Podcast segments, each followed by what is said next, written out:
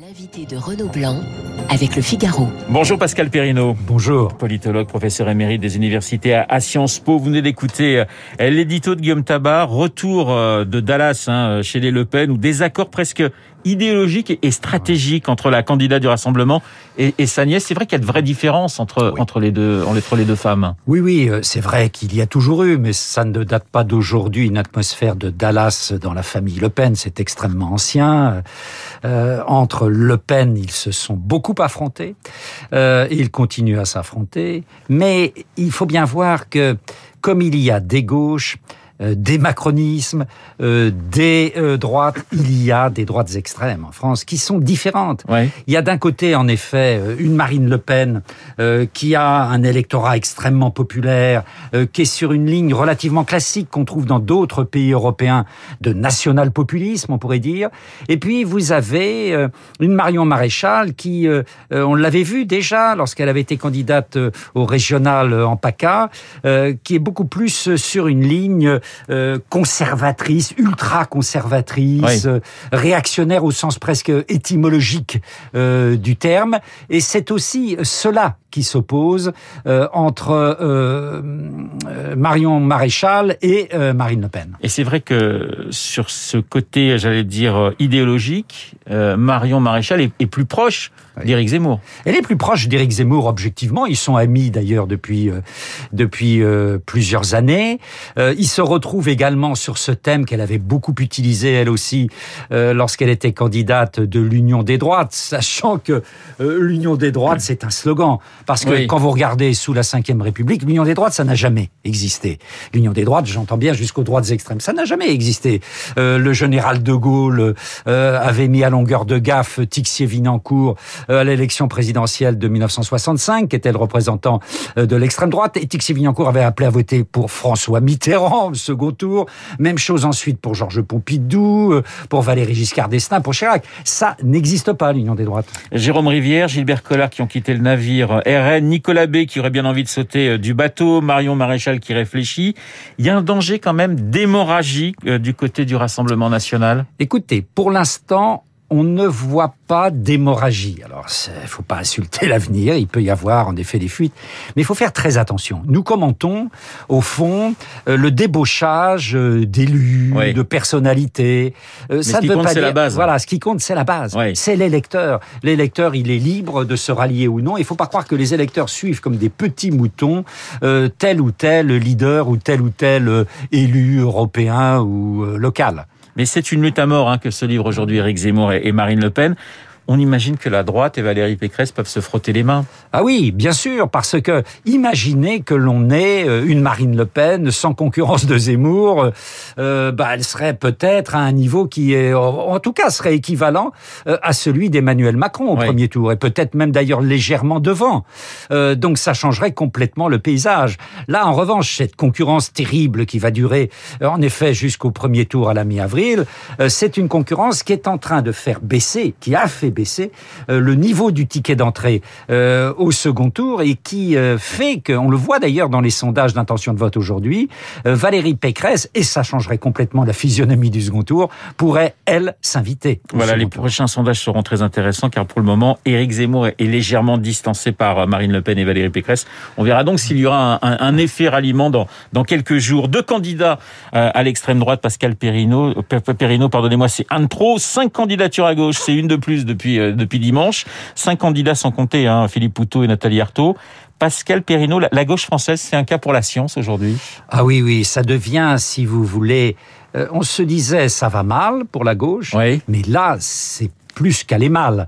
C'est un véritable processus de décomposition euh, pour se partager ce qui est une peau de chagrin. Parce que la gauche n'a jamais été aussi faible quand vous totalisez euh, le, les intentions de vote de ces cinq ou sept 25%. candidats. Voilà, Ouais. 25%, c'est-à-dire un quart de l'électorat.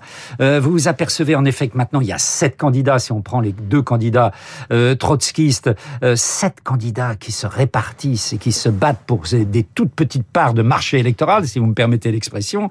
C'est un véritable processus de décomposition avant on verra, après l'élection présidentielle, une éventuelle recomposition de la gauche française. Mais c'est une gauche qui, avec euh, presque délice, est en train d'explorer, tout en mettant avant en avant le thème de l'union, d'explorer toutes ces différences et même toutes ces micro-différences. On disait qu'on avait la droite la plus bête du monde il y a quelques années. Mmh. La, gauche aussi est sur cette même pente, oui. si je puis dire, Pascal Oui, en ce moment, la gauche est sur cette même pente. Et surtout, elle se trompe depuis de longs mois complètement de stratégie.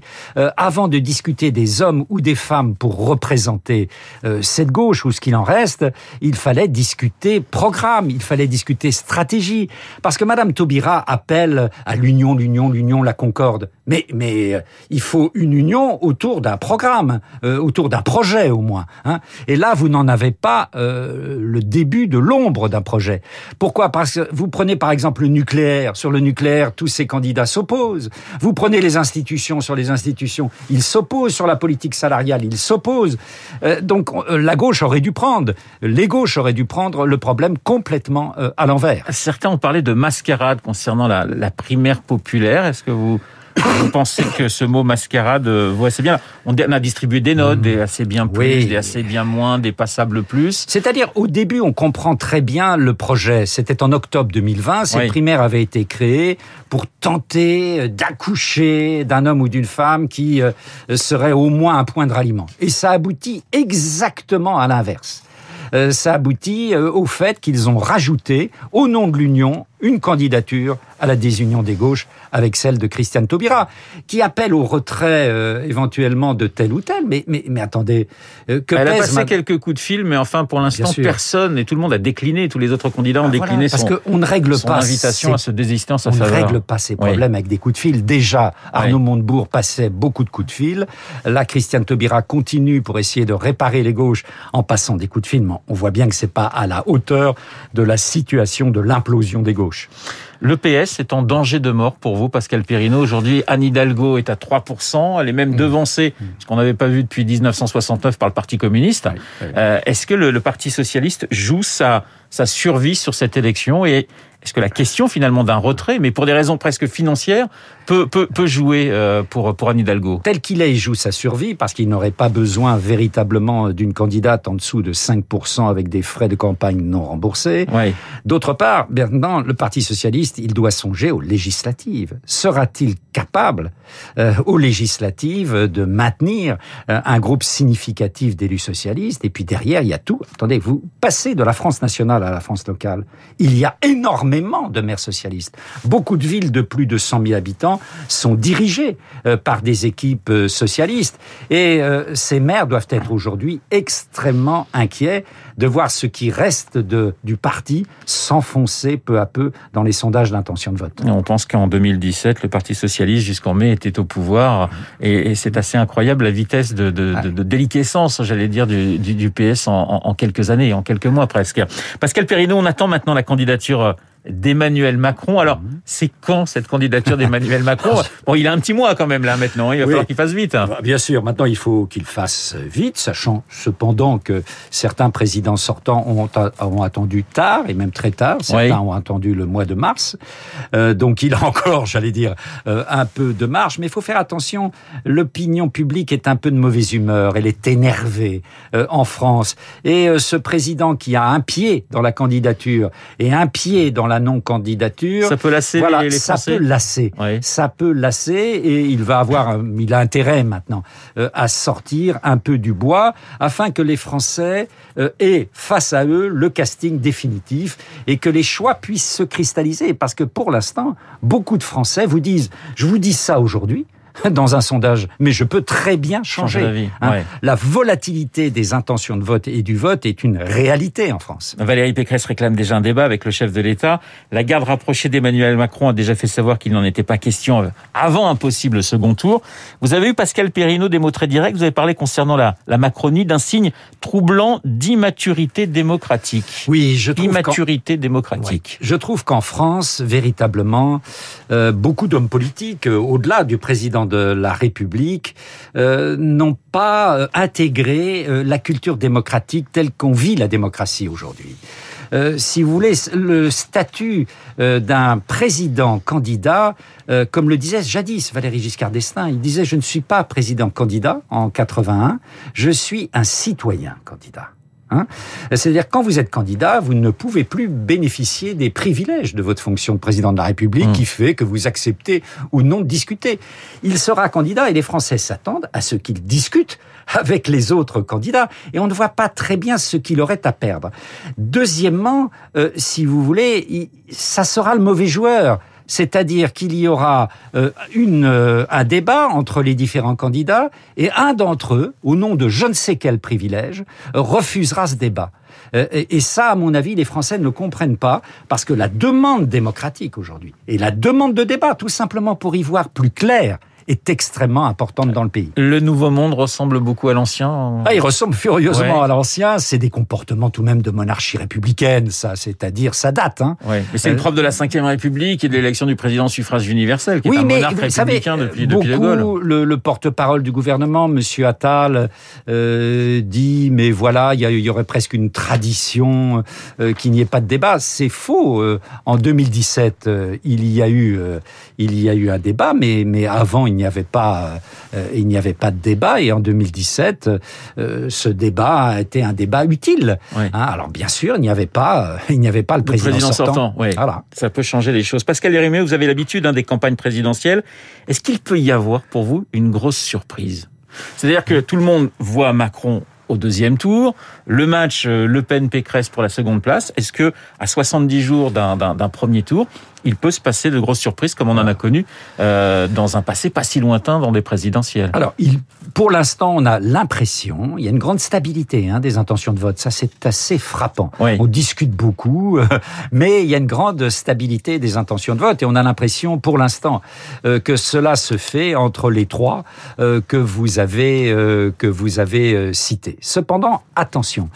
Il n'y a aujourd'hui que un peu plus de 60% des Français qui sont certains d'aller voter. Et il y a un peu une boîte noire. Cette boîte noire, c'est à peu près les 35 euh, à 40% de gens qui vous disent moi je suis pas sûr d'aller voter, mais je peux éventuellement y aller. Hein. Et là, comment sur quel candidat ou candidate se porteraient ces abstentionnistes? Cela peut contribuer, euh, s'il y avait une mobilisation, cela peut contribuer à perturber les équilibres politiques qui pour l'instant semblent incroyablement stables. Alors c'est vrai qu'on a beaucoup parlé d'immigration, de, de, sécurité, mais il y a un nouveau thème qui, qui s'invite, et ça sera ma dernière question euh, dans la campagne, c'est la question du pouvoir d'achat. Mmh. Est-ce que cette question du pouvoir d'achat peut être une question difficile à traiter pour le président sortant, pas encore candidat, mais très bientôt? Oui, parce que pour l'instant, le pouvoir et Emmanuel Macron répondent, les choses se sont améliorées, les indicateurs économiques, le chômage, le pouvoir d'achat moyen. Mais les Français ne vivent pas avec des moyennes. Hein. Et le ressenti euh, du pouvoir d'achat dans beaucoup de petites couches moyennes et de couches populaires et chez les retraités, c'est le sentiment que le pouvoir d'achat s'est affaibli et que sous la hausse drastique des coûts de l'énergie, cela continue. Euh, donc c'est face à ce ressenti euh, qu'il faut euh, élaborer des réponses et des réponses convaincantes. Ça peut être une faiblesse pour le président de la République et pour les candidats et les candidates qui insistent beaucoup sur ces questions de pouvoir d'achat. Je suis frappé de voir la manière dont, dans sa lutte avec Éric Zemmour, Marine Le Pen manie beaucoup euh, ce thème du pouvoir d'achat, c'est certainement important parce que dès que vous êtes avec ce qu'on appelle de manière un peu rapide euh, les gens d'en bas, croyez-moi, la question du pouvoir d'achat, c'est une réalité. Merci Pascal Perrineau d'avoir été ce matin mon invité, politologue, professeur émérite des universités à Sciences Po. Il est pratiquement 8h30. Dans un instant, nous allons retrouver Pierre Collat pour l'essentiel de la